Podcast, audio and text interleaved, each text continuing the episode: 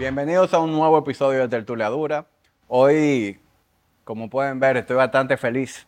Eh, yo creo que esto es un sueño para mí, hecho realidad.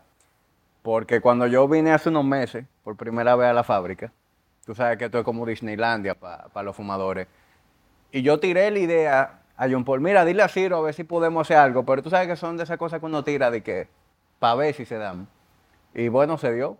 Yo más feliz que tú de poderle demostrar, compartir con alguien que aprecia lo que uno hace, porque hay mucha gente, como siempre te comento, que sabe lo complejo que es, pero no lo vive. Entonces lo más chulo del mundo es mostrarle esto a gente como tú, que yo sé que le apasiona este mundo tan fascinante del, cigarro. Y, este episodio tiene una ñapa, y es que antes de que nos sentáramos aquí a hablar, nosotros tuvimos el, el honor de tener una, todo un recorrido de lo que es, le voy a decir fábrica por poner un nombre, pero para mí esto es un museo. Tener un recorrido, pues, eh, encabezado por ti, eh, en donde fuimos por las diferentes áreas, viendo cómo se hace el tabaco, cómo se maneja la materia prima y cuáles son las cosas que hacen tan especial a, Fuente. Así que eh, todo aquel que es fumador o que le interesa conocer un poquito más sobre ese trasfondo del mundo de los cigarros, pues va a tener ese, digamos que esa ñapa a este episodio, que también tiene mucho valor. Y te lo agradezco, Ciro. No, a tu zona. Te dije, estoy feliz de verdad de, de tenerte aquí, porque sé que tú realmente aprecias no solamente Arturo Fuentes, sino esta, esta industria. Y, y, me encantó porque siempre que uno viene, puede venir las veces que sea, siempre hay algo nuevo que contar, porque esta fábrica, como tú le dices por poner un nombre, tiene tantas, tantos temas, tantos rinconcitos con tanta historia, porque como te comenté, todo aquí tiene un porqué. Y entonces, nada. Tú ahorita dijiste algo muy interesante, y es que esto empezó con nueve empleados, de los cuales algunos eran miembros de la familia, y hoy en día tiene 3.200 empleados. Así es. Y eso, para gente emprendedora, pues siempre uno como que le gusta ponerle número a las cosas y como entender los procesos. Yo que soy dueño de negocio, me, pongo como en la posición de un fundador que empieza chiquitico y que ve cómo algo va creciendo en el tiempo. Eh, debe ser de mucha satisfacción para la familia Fuente ver en lo que esto se ha convertido. Y yo quisiera que tú me expliques un poquito cómo ha sido la historia de Fuente. Yo sé que Fuente empezó en la Florida, en Tampa, y luego de ahí, pues, tiene más de 100 años de historia. es difícil comprimir eso, condensarlo. pero vamos, vamos a hablar de lo que ha pasado en República Dominicana, que es la casa de Fuente, vamos a decir. Don Carlos y Carlito llegaron aquí a finales de los 70 a este edificio donde estamos nosotros sentados, que es la planta 1. Y como tú bien dices, vinieron con, mucha, con muchos sueños. Comenzaron muy pequeños, después de todo lo que había pasado, revolución, embargo, estuvieron en Nicaragua eh, y cayeron aquí, en República Dominicana. Eh, creo que en el mejor lugar, porque aquí las tierras son bendecidas, aquí este país está lleno de cosas buenas, una de ellas es su gente. Y como no, la tierra, ¿no? que se da sin duda alguna el mejor tabaco del mundo, se da en República Dominicana, y comenzaron con nueve personas.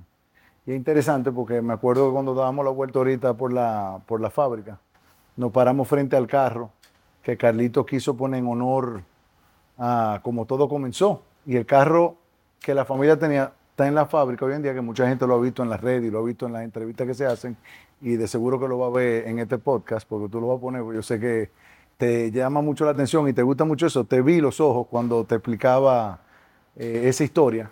Y así mismo, todo comenzó. El carro ese tiene mucho valor porque ese era el carro, la guagua, la camioneta, el camión. Ahí se traía la, madera para hacer las mesas, el tabaco que se necesitaba, todos los eh, materiales que se necesitaban para construir lo que hoy en día es una realidad que en ese momento era un sueño. Y así mismo eran, eran nueve personas. Todavía tenemos dos de esas personas que trabajan con nosotros. Están retirados por ahí, pero están con nosotros en la fábrica. Ya, pero de verdad que sí. Y Ciro, ¿tú tienes ya qué tiempo eh, colaborando con Fuente? Este va a ser mi octavo año. Yo entré en el 2015 a finales, pero tengo con una familia 28 ya. Lo comencé muy jovencito, algo que ya mucha gente conoce, con mi tienda de cigarros, el Arturo Fuente Cigar Club Pero ya aquí en la fábrica de la mano con Carlito y todo este equipo y con esta gran responsabilidad ya son ocho años el 2023.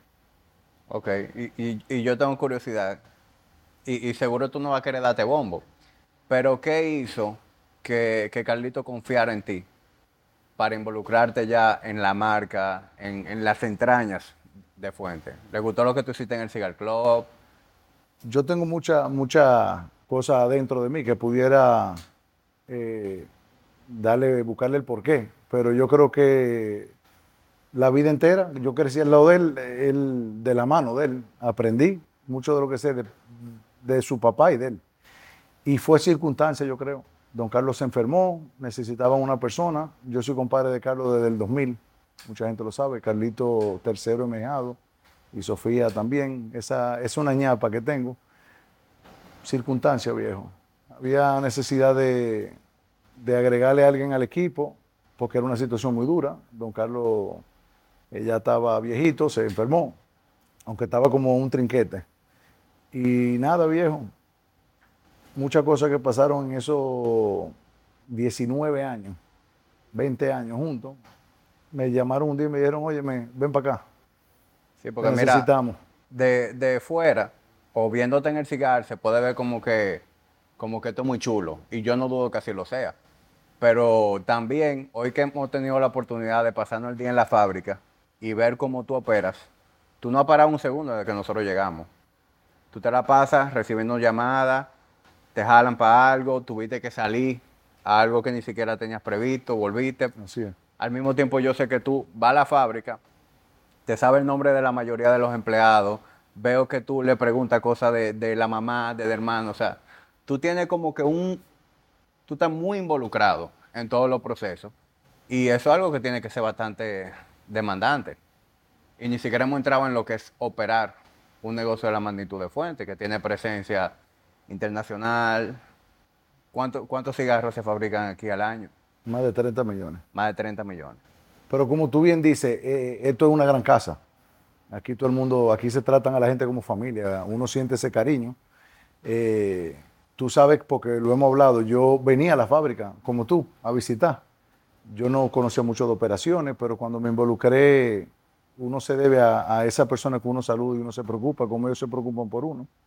Eh, esto es fascinante. Esto es lo más importante, lo que yo digo, de lo que aquí se ha podido lograr, porque no es Ciro, es el gran equipo que hay aquí. Es ese amor por la industria, porque yo creo y yo lo defino, yo me enamoré y estoy enamorado de lo que hago. Como lo veo en ti cuando tú caminas y has caminado las veces que has venido y cuando tú disfrutas los cigarros, tú has visto lo, lo apasionante que es esto y sin ello tú no lo haces. Entonces se ha logrado y se ha creado y se trata todos los días, porque no somos perfectos, de crear ese ambiente. Como tú dices, en esta planta hay 1.500 personas, entonces eso es real y orgánico. Eso no es algo de que, que es cliché, de que, que uno lo practica. No, que se nota que no es algo forzado. es bonito cuando cambian a alguien de, un, de, una, de su lugar de trabajo, porque las mesas, se, tú te sientas el, a torcer el cigarro, ¿no? Ese arte sentado. Entonces a veces, suponiendo yo pasé, yo me acuerdo ahorita y vi, que había una persona otra vez, cuando le pregunté, tú sabes que estamos en clase ahora, y me dijo, no, eh, María salió a, a inscribir a su niño al colegio, porque me pareció extraño, porque en ese, en ese ángulo, como le decimos, en, ese, en esa esquinita siempre está esa persona. Es real. Uno trata de conocer a todo el mundo, de tratar a todo el mundo bien, pero es que ese amor que uno le da a ellos, uno lo recibe a diario. Entonces eso es lo que hace chulo eso. Es así. Nosotros hoy hemos logrado apreciar una serie de, de detalles que me imagino que no necesariamente son normas en la industria. Eh, cómo se añeja la materia prima, cómo un cigarro, luego de que está listo, va a un aging room, que puede pasar ahí desde 180 días hasta la cantidad de meses eh, o el tiempo que ustedes entiendan, dependiendo del tipo de cigarro. ¿Qué tanto, ¿Qué tanto influye eso en el producto final? ¿Eso es lo que hace Fuente para ti? Lo que hacía, ¿Eso es lo que hace Fuente único? para ti? 100%. Aquí hay muchas cosas que, que convergen y que, y que se cruzan. Aquí hay mucha- una sinergia, yo siempre digo perfecta, pero como tú bien dices, el tabaco, para los que nos están viendo, el tabaco que se utiliza aquí es envejecido. O sea, que el tabaco tú lo siembras o se lo compra gente que tenemos 30, o más años comprándole tabaco, hay relaciones con la familia de hace mucho tiempo, el tabaco va a los almacenes y se envejece, tanto la tripa como la banda como la capa. Ese tabaco viene aquí después que ha envejecido y el producto que tú conviertes, como yo te digo, que convierte la hoja en cigarro. No todavía así, vestido con su anillo, doble anillo, cedro, como lleve el empaque.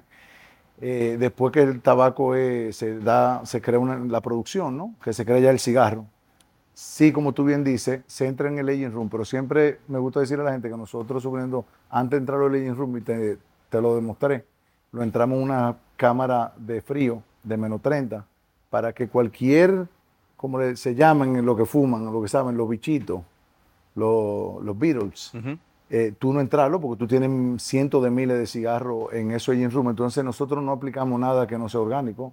Hacemos esa fumigación en frío y después de ahí es que lo pasamos al engine room. Y sí, yo creo que eso es lo que nos hace diferente a los demás. Cada cual tiene su librito. El librito de aquí de nosotros es eso, es envejecer. Como te comenté, el primer engine room que existe en la industria está en esta fábrica, en la planta 1, porque como tú sabes, hay más plantas que el engine room de, de Hemingway, que me río, porque ese engine room no se le ha podido poner la mano, porque a Carlito no le gusta que le toquen sus cosas. Y eh, todo lo que hay aquí son sus niños y esa no es la excepción. Entonces, nada, después que el cigarro entra, y como tú bien dices, cada línea tiene su, librito y su norma. Entonces, eso es lo que nos hace diferente a nosotros. We will never rush the hands of time. Y yo antes leía eso y decía, bueno, esto es un eslogan, pero cuando yo vine a la fábrica fue que yo entendí realmente lo que eso significa. No solamente tú, acuérdate que yo vengo de ser dueño de una tienda, siendo un jovencito, que siempre lo digo y no es mentira, yo no era un amante de los cigarros. Yo tenía una tienda. Pero cuando yo llegué aquí, lógicamente en ese tiempo sí comencé a ser más curioso, a fumar. Pero donde yo realmente me gradué fue cuando entré aquí. Por todos esos procesos que tuve, que realmente la gente no tiene idea y son apasionantes. Y como tú bien dices, no es por casualidad que están ahí. Y tú dices que tú no, eres no eras amante cuando nada más tenía la tienda, pero yo lo pongo en duda.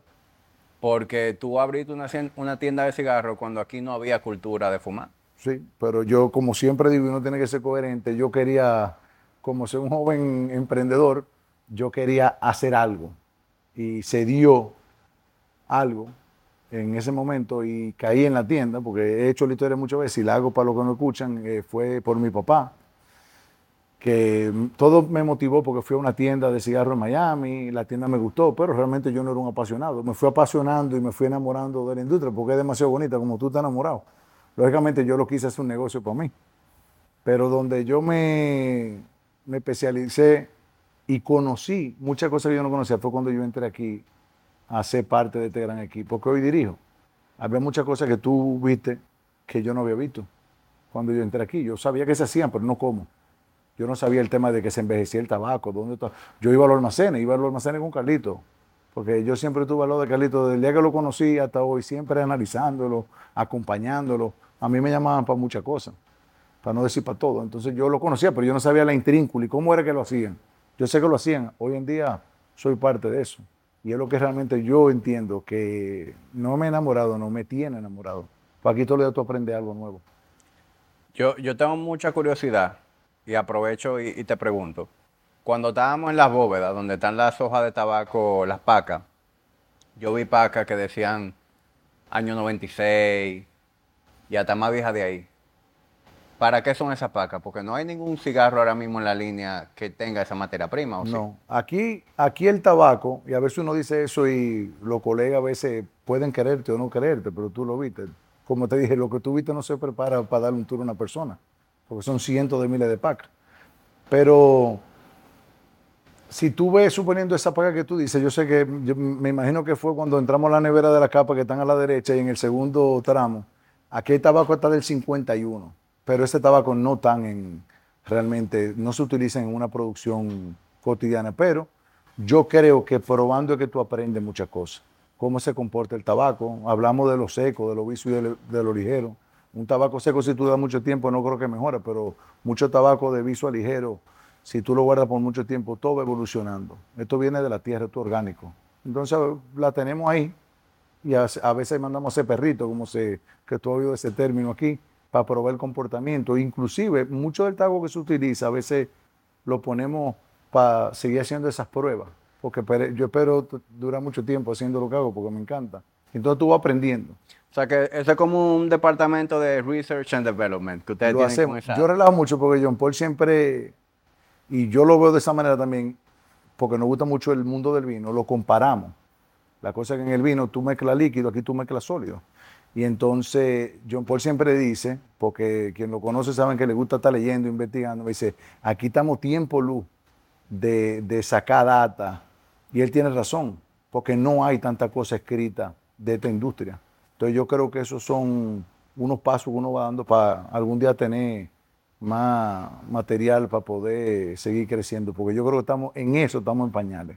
Y cada cual tiene su forma, y como tú lo dices, ese es un plan de research que tenemos nosotros interno aquí, sin mucha, vamos, preparación, pero sí andamos a- detrás de algo. Curioseando. En todos mis proyectos hay constantes que me acompañan, los hierros que nunca decepcionan, un equipo de personas que son excepcionales y una entidad aliada a mis ideas. Banco Popular, siempre a tu lado. Me consta que Opus X, toda la materia prima es dominicana. Yo cono- tuve el- eh, la oportunidad de conocer Chateau. Yo vi ahí la plantación, vi los garpones, vi todo.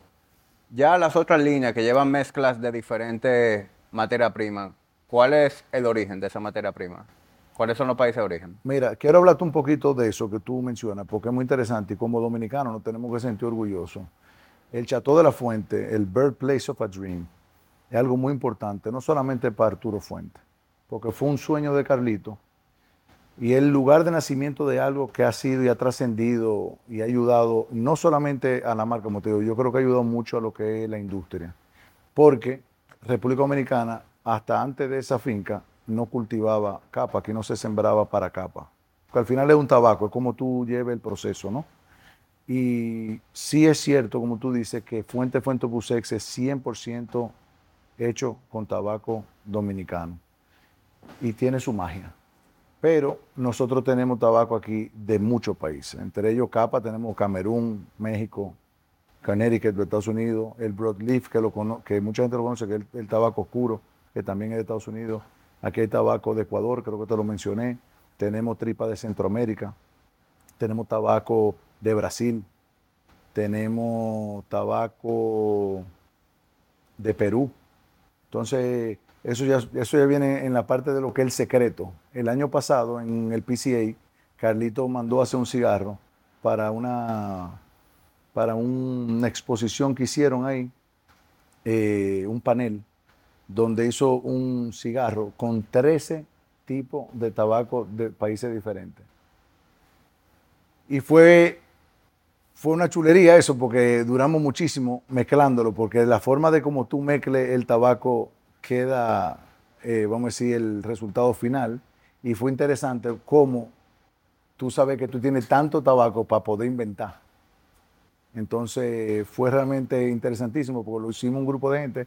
Lógicamente, la decisión final la tuvo Carlos, pero te puedo decir que en el tiempo que yo tengo aquí, aquí se han dado muchas cosas interesantes. Y, y en ese proyecto, porque lo llamo así proyecto, tuvimos mucha experiencia chula, porque hubo una mesa redonda de diálogo, de experiencia, de qué tú crees, qué tú entiendes, qué le falta. Entonces participamos mucha gente en ese proyecto. Juanito Sosa, que todo el mundo lo conoce, que es nuestro gerente de, de producción, José Locadio Vázquez, que es nuestro gerente general, Jorge, que es el jefe de ingeniería, eh, y entre ellos muchísimos maestros tabaqueros que están aquí, que tú viste muchos de ellos, supervisores, tabaqueros que son fumadores. Tú viste que uno salimos de un cuarto y había uno fumando. Sí. ¿Y qué tú haces ahí? Aquí fumando un perrito. Es interesantísimo cuando esa gente que son que usan el tabaco te dan una, una, eh, un feeling de ellos, de lo que ellos ven del tabaco. Son buenos, son alarmas que tú tienes aquí.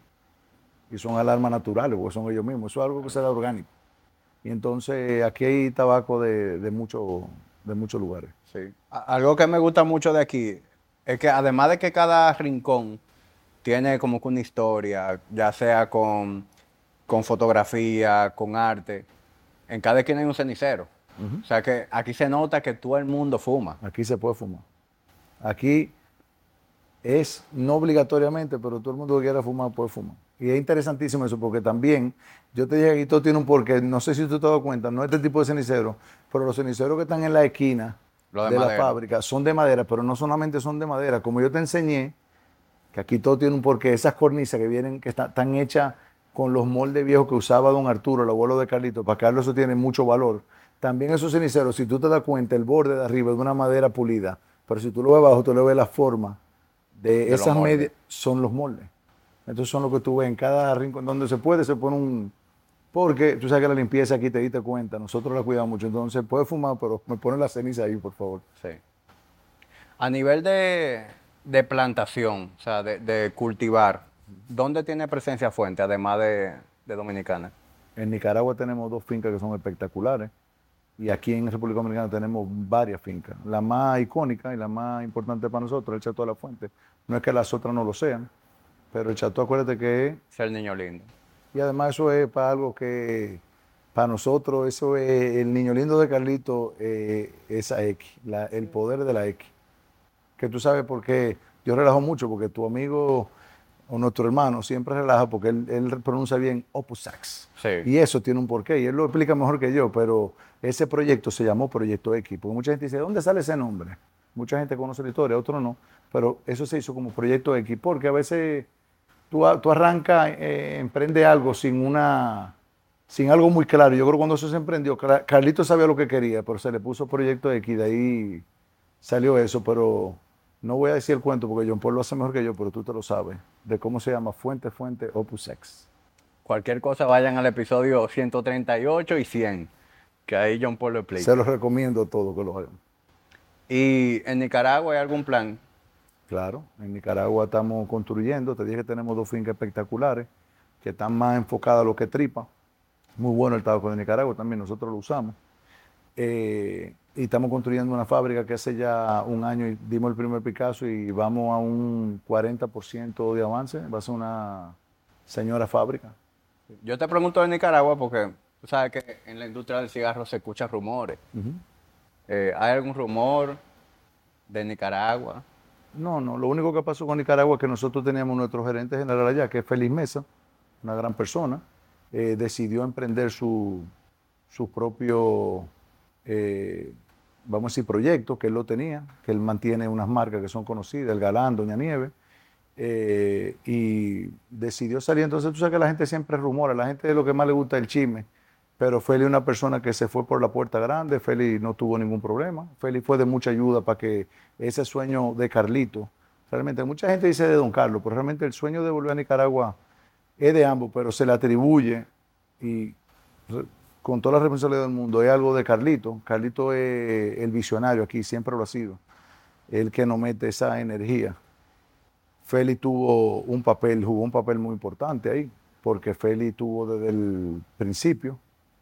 Pero en la vida la gente toma decisiones de, de emprender cosas nuevas y nosotros le deseamos los mejores de los éxitos. Pero Nicaragua es una realidad y vamos para adelante. Es un país bueno, de gente buena como nosotros. Eh, y nada, todo el mundo dice, ¿por qué no en República Dominicana? Nosotros seguimos haciendo cosas grandes en República Dominicana y vamos a seguir haciendo, como en Bella Finca. Te he comentado del edificio que tenemos en el Chateau de preprocesar el tabaco que se siembra ahí antes de llegar a la fábrica. Pasan por un edificio, aquí seguimos haciendo cosas y vamos a seguir haciendo. Te dije que tenemos un proyecto grande aquí de reingeniería de una de las plantas, que es la planta 3, donde se va a procesar más tabaco. Estamos en- en- entre ellos agrandando el proceso, porque Nicaragua está ahí, pero República Dominicana va a servir a Nicaragua y Nicaragua va a servir a República Dominicana con su tabaco también. La idea es que se guarde una especie de sinergia ahí. Totalmente. El final de Arturo Fuentes, donde tú lo hagas. Lógicamente, nosotros, nuestro corazón está en República Dominicana, pero nosotros es un pueblo que nos gusta y hay una historia. Porque, como te dije, aquí todo tiene un porqué. Los Fuentes, antes de venir a República Dominicana, tuvieron en Nicaragua. Y Carito quiso volver. Quedó algo inconcluso. Y nada, donde manda capitán no manda marinero. Carlito quiso ir para Nicaragua y para Nicaragua no es que vamos. En Nicaragua se está construyendo algo que pronto el mundo lo va a conocer, aunque hay mucha gente que ha ido a Nicaragua y pasa por delante de la construcción, como te dije, va muy avanzado. Y de hecho, tengo entendido que Dominicana y Nicaragua son ahora mismo los dos países que más producen, ¿verdad? Así es, sin duda alguna, está correcto. También yo tengo entendido que lo que se produce aquí se consume. Es decir, ahora mismo la, la demanda es mayor que la oferta de fuente. ¿Es así? De la producción, 100%. El problema es que aquí no se hace, aunque hay que tener cuidado como yo digo lo que voy a decir, porque aquí se hace cantidad, pero con calidad. Aquí no se aceleran los procesos. Y lógicamente somos muy cuidadosos, y te lo dije caminando, y aquí respetamos no solamente la hoja, el proceso, aquí respetamos al que consuma, aquí respetamos tu criterio. Aquí lo que más uno le da y nos llena de orgullo y de satisfacción y cuidamos mucho es cuando tú te fumas un tú dices, wow, me fumé esto y me volví loco. Y para tú lograr eso, vuelvo y te digo, no es solamente cantidad, sino es calidad. Entonces, sí tienes razón, hay una demanda mucho más grande de la oferta, pero eso tiene un porqué. Creo que algo estamos haciendo bien. La gente eh, le gusta nuestro producto y tratamos de complacer a todo el mundo, pero es algo que tú lo viste, que esto es una obra de arte, esto no se hace solamente se hace con las manos. y, que la, naturaleza a veces juega en contra de la producción, los accidentes también. Ecuador ahora mismo pasó, pasó un año terrible eh, de aguas y cosas. Eh, el año pasado en el Chateau de la Fuente pasó algo que aquí nunca había pasado en la región. Cayó una granizada en mayo, el día del cumpleaños de Don Carlos, en mayo. Cayó una granizada en la cuarta etapa. Son cosas que tú no esperas ni te explicas, pero pasa. así es. Pero dicho eso, ahí ¿tú tienes alguna meta de producción? De cantidad que tú quisieras eso se va dando, a veces tú puedes, no es por un tema de demanda, porque gracias a Dios tenemos mucha demanda de producto, es lo que se puede hacer. Si aquí, y tú lo has visto, si tú tienes una liga que la está haciendo, que aquí hay cigarros que son muy limitados, como lo que no estamos fumando. Esto es un lancero de Don Carlos, tú estás fumando, son unicornios, como lo llamamos. Si no hay producto, pase eso, eso se hacen 25 cigarros al día. 25 al día. Al día y nada más hay una pareja que lo hace. Entonces no se hace siempre, porque lo que hacen esa panatela, te hacen lo de destino al siglo, te hacen esto, pero cambia la, cambia la liga, lo que es conocido como el blend. Entonces, si eso se hiciera, la cantidad que sea, la cantidad se vendiera. Pero ¿qué pasa? Eso no se vende. Eso se pone en caja como la de la Gran Fumada. Carlito lo lleva para, para hacer subasta, auctions para la fundación, para regalárselo a sus amigos. Hay un cigarrito que le llaman God Whisper que hay muchísimo, pues eso no se vende. Ni lo he podido poner todavía, no es. Espero poner un día de esto en una de las cajas de la gran fumada un cigarrito que es el que se fuma Carlito. Y ese cigarro se hace solamente para Carlito, siempre y cuando se tenga el producto y la materia prima para hacerlo. Sí, tú sabes que después de que vinimos la primera vez, tú sabes que vine con, con Jorge, el doctor eh, García. Yo amigo mío. Cuando nos fuimos de aquí, los dos llegamos a la misma conclusión. Tú sabes que antes de venir uno podía decir, no, tal cigarro es caro. Pero cuando tú ves el proceso, cómo se manipula la materia prima, el arte con el que se construye, los detalles que vienen luego de que se hace el cigarro, tú te das cuenta que realmente no es caro. Puede ser costoso, pero no caro. Yo creo que caro no es una palabra que le hace. Yo, yo estoy de acuerdo contigo. Y vuelvo y te digo, aquí si no es lo mejor, no se usa. Hay muchas cosas que tú pudiste ver en proceso. A veces el tabaco, que eso es bueno y malo. Cuando tú compras un tabaco o siembras un tabaco, tú lo, tú lo guardas el tabaco por tiempo y a los 6, 7 años tú lo vienes a usar. Tú tienes que tener mucho cuidado cómo tú lo cuidas, cómo tú lo manejas, cómo tú lo procesas. Porque ahí viene la magia. Acuérdate, y te lo dije siempre, aquí cuando tú te caes o haces un error, te da duro. Entonces hay que tener cuidado con eso. Pero estoy de acuerdo contigo. Es algo que tiene un valor que yo creo que cuando la gente viene y lo vive, lo entiende diferente. Pero gracias a Dios nunca hemos tenido problemas que yo sepa. Cuando la gente se fuma un cigarro, nosotros te habla de qué caro no. Existen cigarros que sean más económicos que esto, pero tú viste lo que. No, y como dije, costoso, porque cuesta. Todo eso cuesta. Pero, pero caro puede interpretarse como que simplemente algo de que tú quieres abusar del valor de la marca o lo que sea, ¿no? Que simplemente son procesos que cuestan y evidentemente el producto lo tiene que, reflejar. Pero cada producto de Arturo Fuente, te lo digo ya por la tienda, y los que son fumadores de Arturo Fuente, las experiencias que tú tienes con cualquier cigarro de nosotros, de un 858, un Chateau, los Magnumar, no tienen que ser Opus, porque todo el mundo siempre le tira lo más alto. Yo el Opus X no es que me lo fumo todos los días. Yo me lo fumo porque yo soy un fumador de medio a fuerte. Pero suponiendo en la mañana yo no agarro y prendo un porque yo tengo amigos que se lo fuman a cualquier hora. Pero suponiendo tú vives y tienes mucha experiencia impresionante con cualquier línea de nosotros. son cigarros que son asequibles, como el 858. De, hecho, el 858 es mi fumada de diario. Y te voy a decir una cosa, eso tiene un porqué. Porque la gente me dice, pero vean que eso tiene capa Camerún y la capa Camerún es la capa más cara que hay.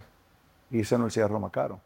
Pero si tú lees 858, don Arturo murió de 85 años, era la victoria que él fumaba. Y si tú lees 858, no importa cómo tú lo leas, da 85.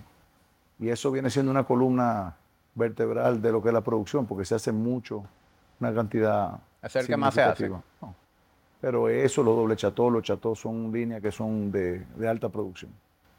Acuérdate que aquí hay muchas marcas, aquí están los Gran Reserva, aquí está el Añejo. Eh, cuando lo menciono, cada, cada línea de esas tiene muchas victorias diferentes. Está el Magnum R.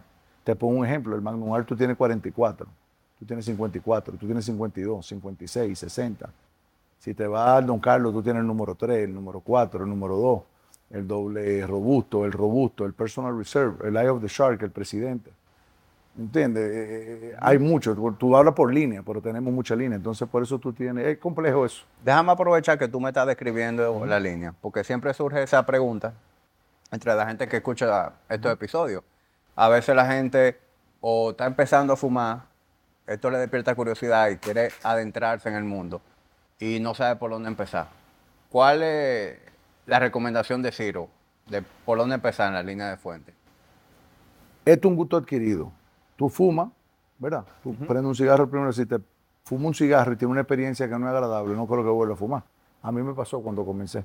Me fumé un cigarro muy fuerte y duré mucho en la construcción de la tienda. Le tenía temor. Pero si yo tuviera que recomendarle a alguien cualquier línea de la Gran Reserva, Petit Corona, un cigarro pequeño, era el cigarro preferido de mi papá. Y Carlito le mandaba Opus. Y él me decía, dile que no me mande eso, son muy fuertes para mí. Y Carlito le mandaba lo que él quisiera. Pero es un cigarro, el Petit Corona, el Rochelle, el 858, el Cuban Corona. Si tú te vas, vamos a decir, tienes eh, un poco de curiosidad y quieres comenzar a fumar, vete por algo que tú puedas manejar, porque la tolerancia tú la vas construyendo. ¿Entiendes? Yo la he construido aquí. Yo no me fumaba un Opus X acabo de llegar, me ponía a sudar. Yo me lo fumo a cualquier hora. Ahora, yo me voy a sentar a disfrutar un cigarro cuando llego con un cafecito, yo no prendo un opus por la mañana.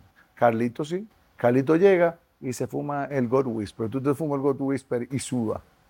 Pero para responder tu pregunta y a lo que no escuchan, comenzar con un cigarro que sea manejable, que sean fumadas, que tengan mucho aroma, no tanta fortaleza. Y poco a poco tú, si tu paladar te exige algo más, tú vas, porque lo chulo de esto es que tú puedes aquí eh, probar muchos productos, porque Fuente tiene una línea extensa de cigarros, ¿entiendes? Mira, ¿y el patrón para cuándo? Si tú eres una persona que se toma su fitness muy en serio y tú quieres formar parte de una comunidad de personas que no tan solo están comprometidas con su estilo de vida, sino que desean tener acceso a un programa de entrenamiento semanal diseñado por mí, visualizar esa rutina en una aplicación y contar con videos tutoriales, disponer de guías de alimentación y estilo de vida, he creado una nueva suscripción justo para ti. De igual manera, si estás interesado en simplemente apoyar a la tertulia, encontrarás otras alternativas de menor compromiso. patreon.com slash Hamid Yaryura. Sí, también cuando... ¿Cuál es el que más te gusta a ti? Opus. ¿Cuál? Bueno, eh, tú me dañaste con la caja, el, el Forbidden, es uno de mis cigarros favoritos y eso no, eso no es el que más fortaleza tiene. Sí, esos son cigarros que tienen sabor, pero mucho aroma. Mucho eh, sabor, no tanta fortaleza, para mí. A mí también el Eye of the Shark me encanta. Y eh, por lo general, casi siempre que voy al cigar club, yo lo que fumo es Don Carlos Reserva. Ese es como mi go-to. Relación calidad-precio es de mi fumada favorita. Tiene buen gusto. El añejo. Ese cigarro, John Paul, si tú le das un cigarro, tú le pones cigarro, a veces uno hace eso, y no es la excepción con, con JP él coge, puede haber un Opus y es el primero que coge. Yo también, si tú me pones el yo cojo un Don Carlos, ahí yo encuentro todo lo que ando buscando. Yo soy de fumada media, fuerte. No me gusta mucho la fumada eh, muy ligera. Pero ese cigarro tiene, tiene carácter.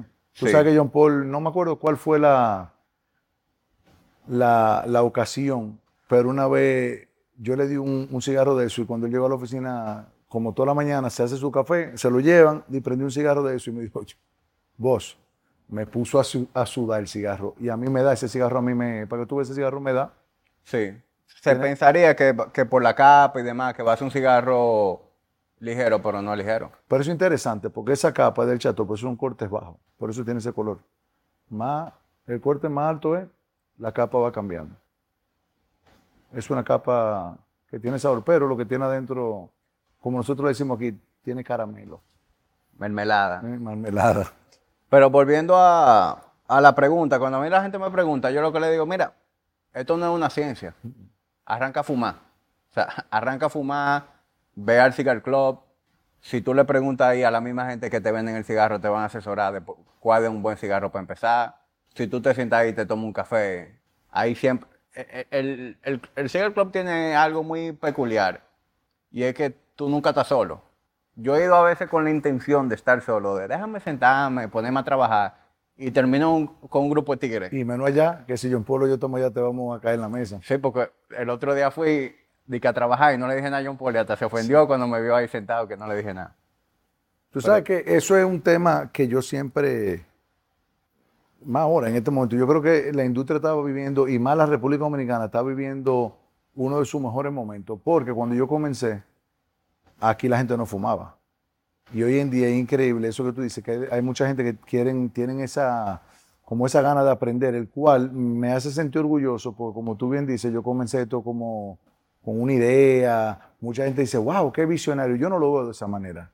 Yo estaba inquieto, quería hacer algo, pero hoy en día tuve tanta gente que quiere y realmente uno se siente bien porque es negocio de uno, pero yo creo que eso es un reconocimiento a una industria que es dominicana, que nosotros como dominicanos tenemos que sentirnos orgullosos de que aquí se fabriquen estas obras. de Esto arte. marca país. 100%. Esto marca país, esto se debería promover más.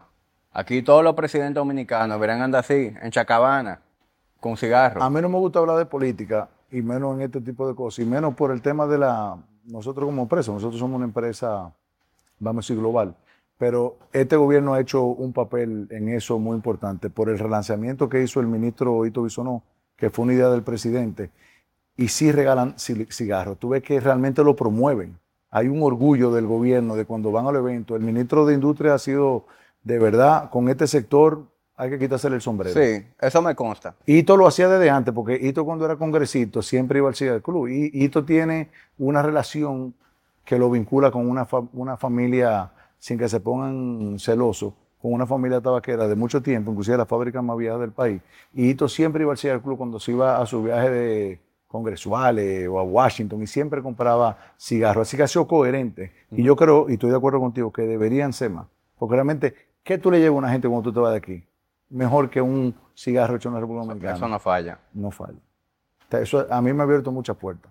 Yo me acuerdo que Carlito me lo decía cuando yo era joven. Es increíble porque Carlito vivía promoviendo lo que era su cigarro, su compañía, su marca, fuera del país. Y te lo comenté hoy cuando estábamos en la casita, que te explicaba en la casita. Te decía, esa casita es muy importante porque uno nunca, y eso lo aprendí yo realmente de él, porque eso fue una idea de él. Como te dije, Carlito el soñador. Nosotros lo que somos, eh, lo que realizamos el sueño o tratamos de seguirle la idea, porque él te lo dice y se va. Pero esa casita que tiene mucho, uno no se puede olvidar de donde uno viene. Y ahí es que él está el orgullo de que tiene Carlos. Pero Carlos logró eso viajando.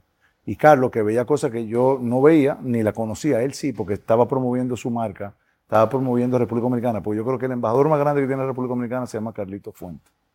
Y él me decía, tú vas a ver cuántas puertas te van a abrir los cigarros. Lógicamente lo miraba desde otra perspectiva, cosa que yo no había tenido esa experiencia. Y hoy que sí la he tenido, me doy cuenta que lo que no te ha, la puerta que no abre un cigarro no lo abre nada. Porque aunque tú fumes o no fumes, cuando tú le entregas una caja de esa Sí, y la gente lo ve, eso es realmente algo que inclusive no lo encuentran.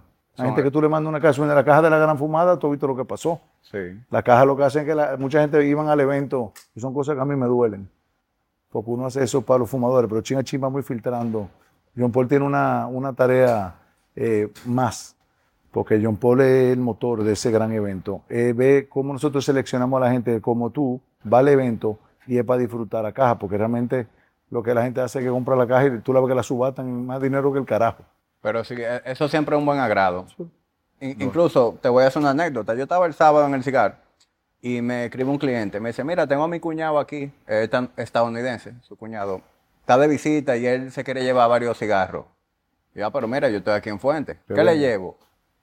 Él parece que se entró online y vio cuáles eran los lo, lo- lo más rankeados y me pidió Opus X, me pidió Out of the Shark y Añejo.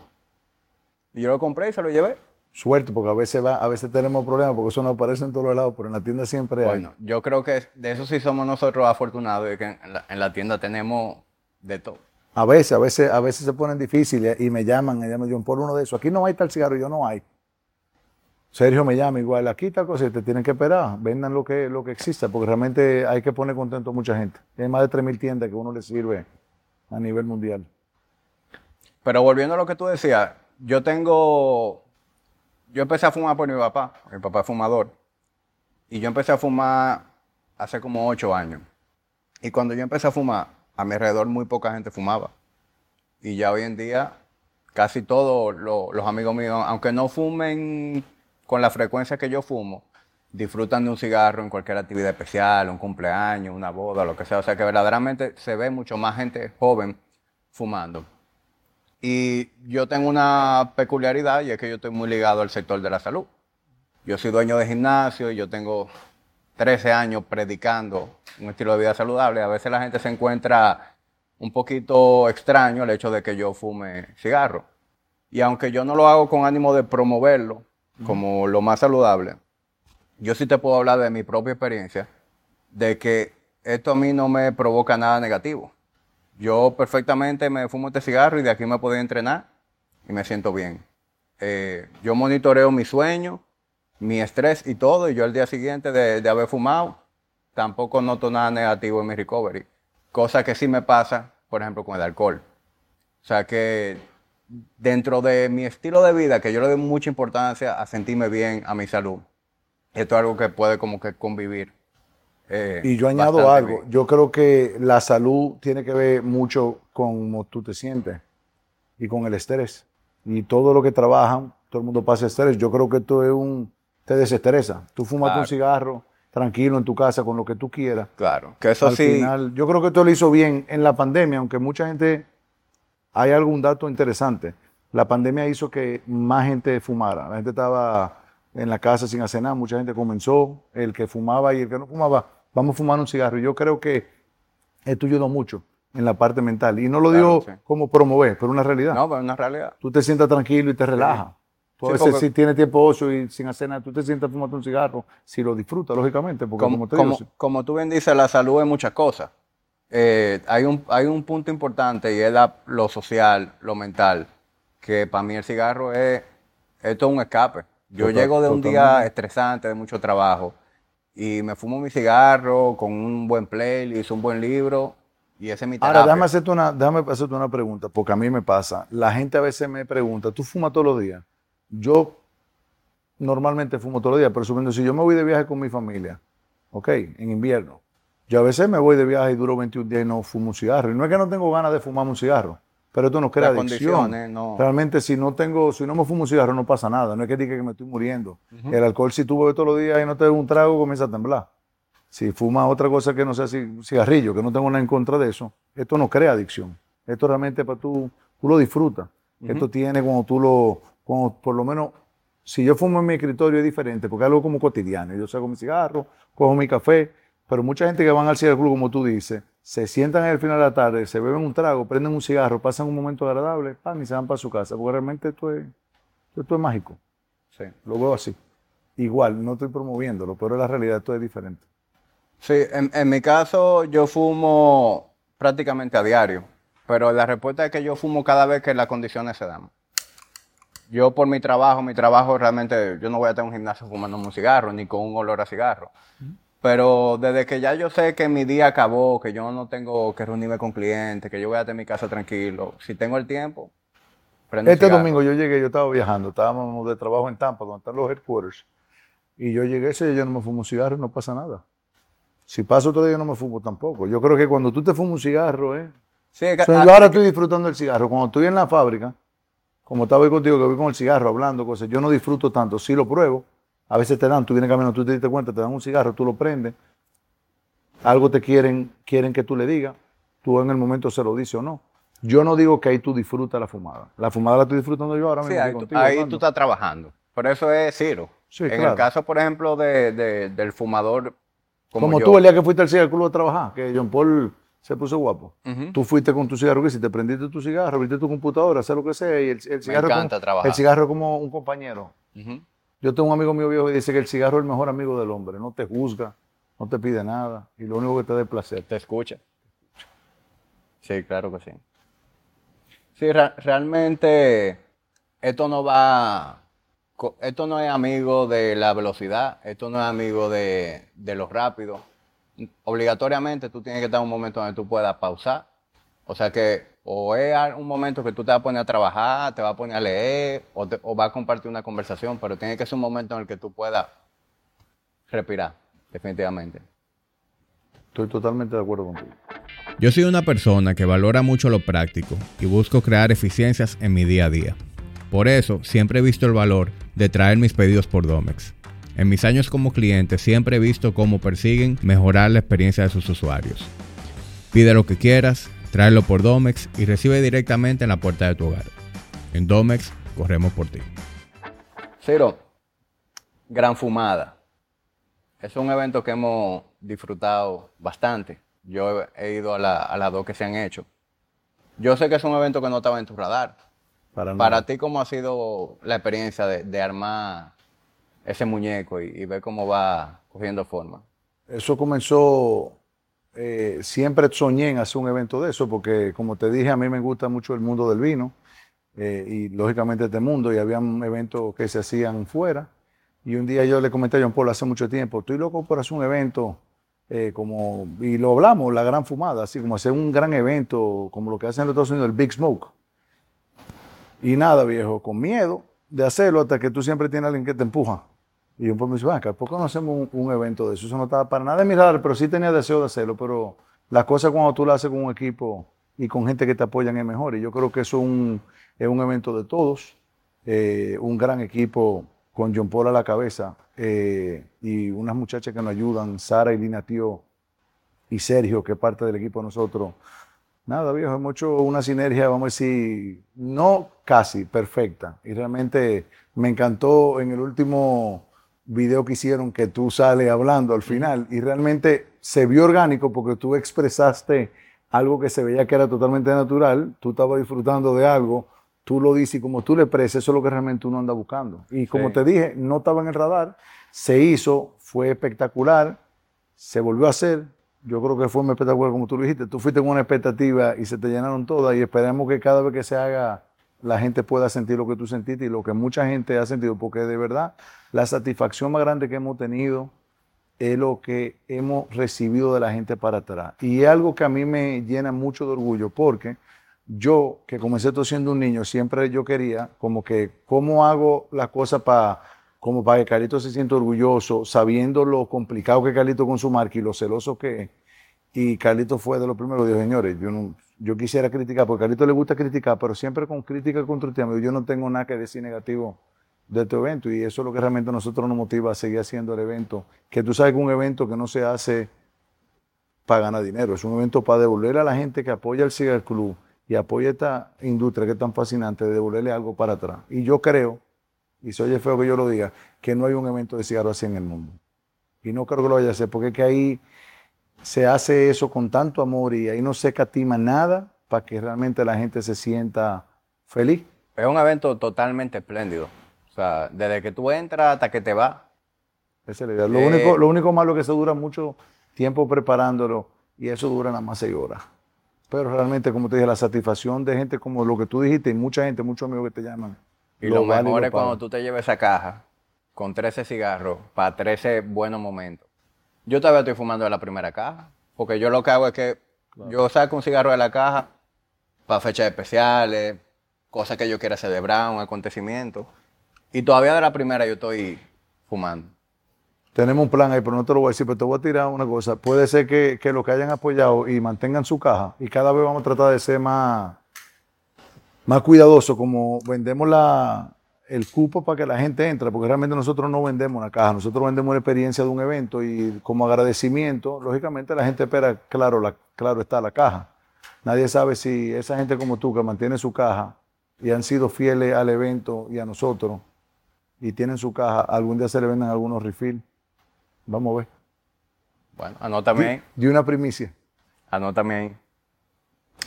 Ciro, yo te he quitado mucho tiempo hoy. Pues yo te estoy invadiendo aquí desde temprano, Yo te quitamos feliz. la mañana.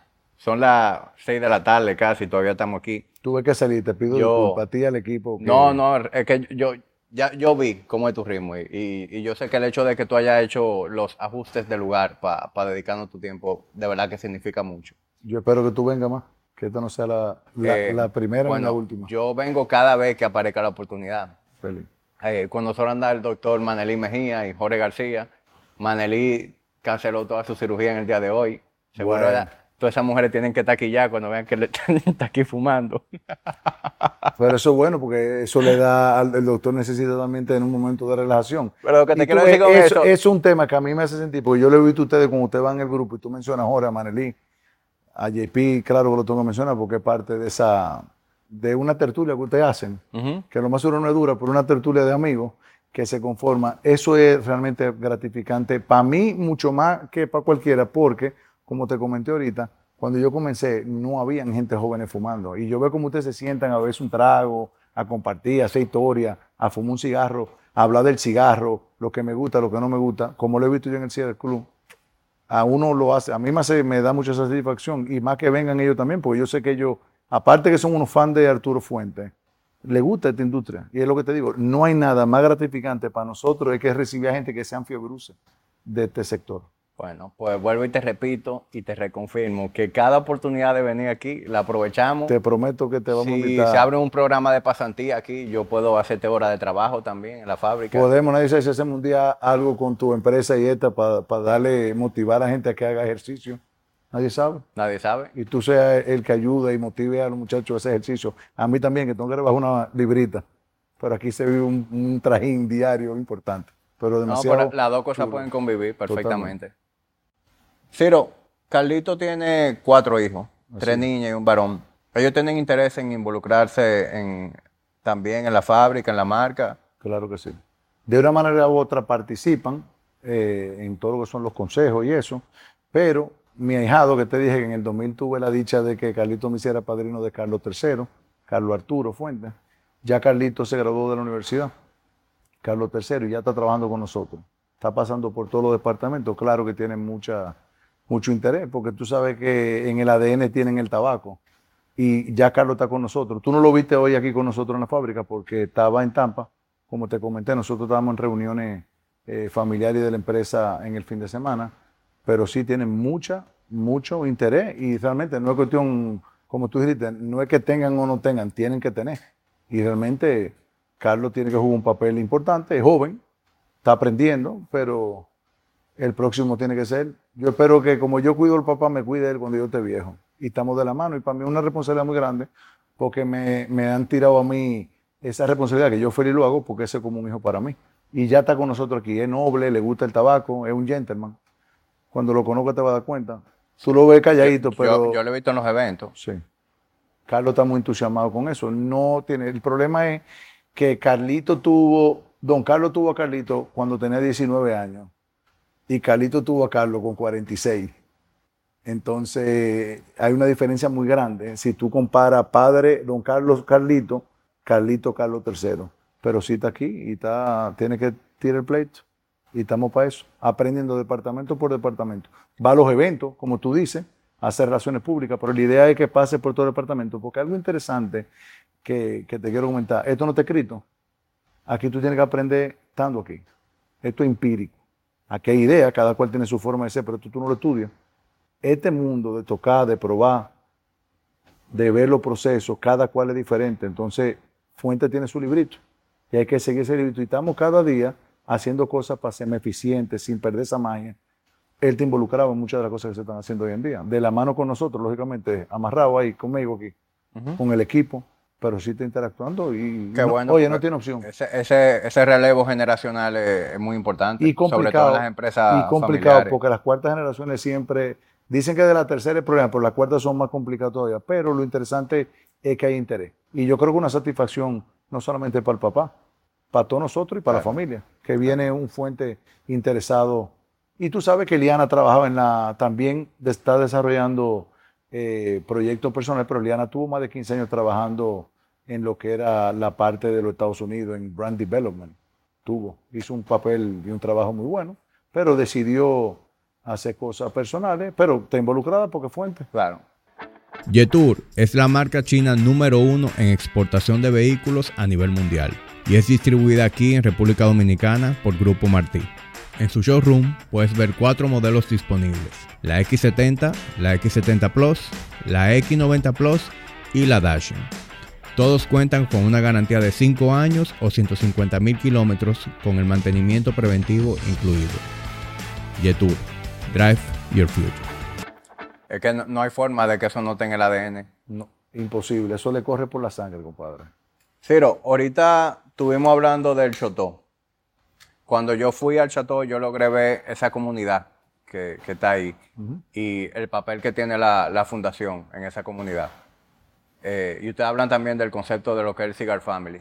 ¿Qué, qué, qué significa eso para, para ustedes? Ese, ese otro sueño de Carlito que se nace por, la, por el Chateau de la Fuente. El Birthplace of a Dream trajo también otro lugar que esa fundación, porque cuando la marca, o vamos a decir, cuando el Chateau de la Fuente comenzó a, no a resurgir, porque no, esa no es la palabra, sino comenzó a, a recibir visitantes, todo el mundo hablaba del Chateau, de la finca de los Fuentes en República Dominicana, en el medio de la nada, en un sitio que no he conocido eh, como una zona tabaquera. Eh, al final de todos esos eventos siempre habían niños en la puerta pidiendo, dame algo, dame comida, esperaban como que se acabara algo para que para pedir a la gente. Y era muy chocante porque se está haciendo un producto, hay una materia prima para un producto de lujo. Entonces eh, era un contraste muy fuerte de ver esos niños sin zapatos, eh, sin tener el colegio. ahí, en la puerta, niños chiquitos, pero como decía Carlito, nunca vi un niño de esos sin una sonrisa. Y Carlito tenía ese deseo de devolverle algo a, la, comunidad, vamos a decir, al país. ¿Por qué no al mundo? Porque nosotros somos parte del mundo, ¿no? Entonces decidió hacer algo porque los niños chiquitos le pedían trabajar, como eché el día.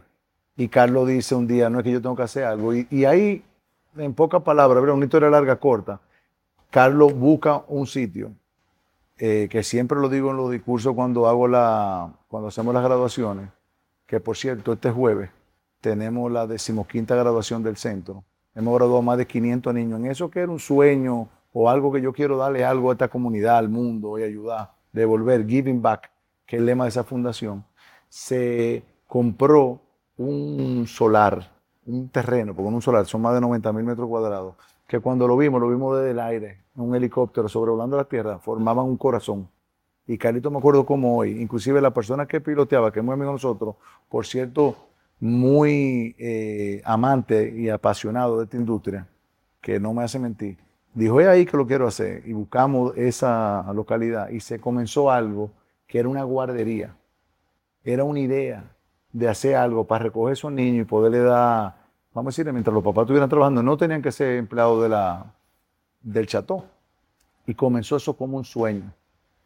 Y como te dije, una historia larga, corta, hemos graduado más de 500 niños de bachiller. Los últimos dos años, incluyendo esta, los últimos tres años, con esta graduación que viene ahora, hemos graduado niños, no solamente con el título de bachiller, sino con título de técnico, de enfermería y de ingeniero en sistemas. Te lo digo porque eso nosotros no le damos mucha publicidad. Tú nunca has visto una, una publicidad en un periódico, en una revista. Lógicamente han hecho entrevistas, artículos de, ese proyecto. Eh, no tiene nada que envidiarle a nada. Y es un sueño de Carlito Fuente, pero como te comenté hoy en nuestro recorrido, el que anda con un cojo al poco tiempo está cojeando. Y el que anda con un soñador al poco tiempo aprende a soñar. Yo creo que el proyecto más importante que Carlito ha hecho y yo creo que va a dejar, y yo no lo estoy matando con esto, va a ser esa fundación. Porque eso le ha cambiado la vida a muchos jóvenes. Y lo que falta, y ojalá que esto lo vea Nelson Suárez, que es el doctor, porque allá hay un centro de asistencia, una mini clínica en el centro, que atiende más de 1.500 personas de todas las comunidades de la zona. Nelson era uno de esos niños que quería echar el día. Y, y, Nelson fue uno de los niños que le dice, ¿qué tú haces aquí que tú no estás en colegio? Yo no, yo no tengo colegio, yo no podía ir al colegio. Nelson viene de familia muy, muy humilde. Hoy en día, Nelson Suárez es doctor. Nelson tiene, que tú sabes que el, mundo de, de, las redes, de YouTube, de Instagram, tiene más de 5 millones de followers, que lo puede buscar Nelson Suárez Collado. Nelson hoy dirige el centro y ya está haciendo su especialidad. Y ese era uno de los niños que se paraba frente ahí. Entonces, yo sin duda equivocarme, eso es el mejor proyecto que tiene Carlito. Es algo que a mí me ha enseñado que tú puedes soñar y cuando tú quieras hacer algo para cambiar el mundo de la gente, lo único que se te devuelven son cosas bonitas. Se está haciendo una academia de arte que está, ojalá puedan participar en este juego, están invitados todos, ojalá que el doctor pueda ir también a ver si puede cancelar o se puede escapar dos horas, porque no hay nada más gratificante y nada más espectacular que ese sueño, que es una realidad hoy en día que tuvo Carlito, le ha cambiado la vida a tanta gente. Y en el mes de septiembre hacemos el tercer torneo de golf Arturo Fuentes Cigar Club, que todo el dinero que se recauda en ese torneo va para esa fundación, porque nosotros también tenemos que aprender a devolver. Es un torneo que hace John Paul con el equipo del Cigar Club, es algo que tú no sabes, John Paul es un golfista profesional, lo fue, es apasionado del golf también, también lo hubiera querido hacer en la vida, pero no lo hubiera hecho si no había una gente que lo hiciera, y mejor que, que él no creo que exista. Y todo lo que eso se hace es ser espléndido con la gente que van al Club. A veces se filtran amigos que no son fumadores o no van tanto, aunque fumen, van al evento, todo el mundo lo quiere jugar, es muy limitado, es por invitación, pero realmente lo que se hace ahí es que lo que se recauda en ese evento, en su totalidad, va para seguir apoyando porque hemos aprendido a give back. Y lo que hacemos ahí es giving back con ese torneo. Es una de las muchas cosas que hacemos, el torneo se hace para eso. Yo, mientras tú me explicabas, la pregunta que yo me estaba haciendo en mi cabeza era, ¿qué alimenta la fundación? Ya tú me mencionaste el torneo de golf, lo que se recauda ahí va a la fundación. ¿Qué otras cosas alimentan la fundación? Pero es un granito, porque se hacen muchas subastas, se hacen muchos eventos, que Carlito, más fácil un evento para la fundación, inclusive ahora en el mes de septiembre hay dos eventos, uno en New Jersey y hay uno en Nueva York. Eh, donde todo lo que se recaude va, para la fundación. Hay unas cajas que se hacen, Toss Cross America, que son una cajita de dos, que es un cigarro de los Newman, que son socios comerciales de nosotros, y de Fuente, todo eso gratuitamente se le dan a las tiendas. Se hacen más de 10 mil cajitas de esas al año. Y todo el dinero que eso recauda, todo ese dinero van. Inclusive hay familias también americanas que hacen grandes eventos como Karen Cigars en Detroit. Este año nos dieron 250 mil dólares. Pero ¿qué hace la fábrica? Dona los cigarros para subasta, Carlito va, eh, dura tres días en Detroit, en cenas, eventos, y en ese gran evento que es el Current Cigars, que se hacen, y todo lo que se recauda es para eso. Hay muchas, muchas cosas se hacen, y te lo digo de verdad, el motor de eso es Carlito. Como te dije, Carlos Fuente, Carlito Fuente, como todo el mundo lo conoce, va más fácil a un evento que se haga para recaudar fondos para la fundación que para promover su cigarro. Bueno, yo, yo creo que eso es lo que eso es lo que debería hacer cualquier persona que tiene éxito. Llega un punto en donde si ya tú construiste algo que, que te da una remuneración, si ya tú te sientes pleno, el próximo paso es give back de alguna manera. Y se lo digo no solamente, ojalá que lo hiciera más empresario eso aquí, porque realmente si mucha gente hace eso, podemos tener un mejor país. Y hay un lema, one child at a time, un, niño a la vez, se puede cambiar el mundo. Y yo le digo a los niños cuando doy mi, las palabras de, vamos a decir, de agradecimiento en el centro, ayuden ustedes también, porque esa gente le dieron una oportunidad y tú puedes ayudar con lo que sea, pero siempre ayuda al que más necesita, porque siempre hay uno que tú estás mejor que él, para no decir que hay uno que siempre está peor que tú, pero lo mismo, ayuda, si tú puedes ayudar a alguien como sea, ayúdalo. Y le digo a ellos que no solamente ayuden a los demás, porque salen profesionales, hemos sacado arquitectos, ingenieros industriales, ingenieros, tenemos entrepreneurs. Hay un muchacho, a Mauri, que está en la que siempre lo veo, tiene una compañía de, transporte y fueron de los muchachos que, comenzaron ahí. Tenemos muchos de los profesores que están en el centro, fueron egresados de ahí, se devolvieron a devolver a la comunidad. Y siempre le digo que nunca defrauden al centro, ni defrauden a esas personas que van a esos eventos, no solamente por el tema del cigarro, que creen, porque realmente la vida se trata de eso, la vida es de dos vías, ¿no? pero algo de verdad que te pido que si puedes ir este jueves, y te lo digo de corazón, no porque estamos aquí hoy en ¿Dónde, día, dónde va a ser? en el mismo, en el mismo Cigar Family. Es la decimaquinta graduación. Y después, si va, te tengo una sorpresa de almuerzo. Sí, un ya. ¿Ya te dijeron? ¿Qué hay No, después de eso? no, no hay un puerquito bueno en el chateau después de lo que, a los amigos que visitan. Así Wow. que te la estoy poniendo fácil ahí para que la batees. Está tentadora la oferta. Pues te Vamos a ponernos te de acuerdo espero- después de Te aquí. espero porque si, si esto te gustó, de seguro que te va a gustar más la fundación. Para que tú veas que Fuente no solamente cigarro. Sí.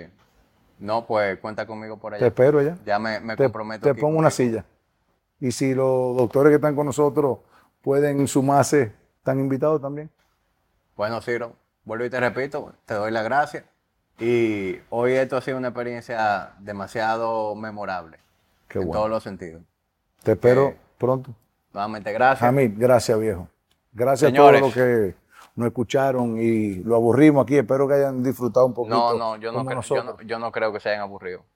El que le dio play a este episodio es porque le interesa este tema. Qué chulo. Y yo estoy seguro que la conversación no, no decepcionó. ¿Cómo va el cigarro? Bien. ¿Y cómo más puede ir? No, no hay forma. Señores, nos vemos en una próxima.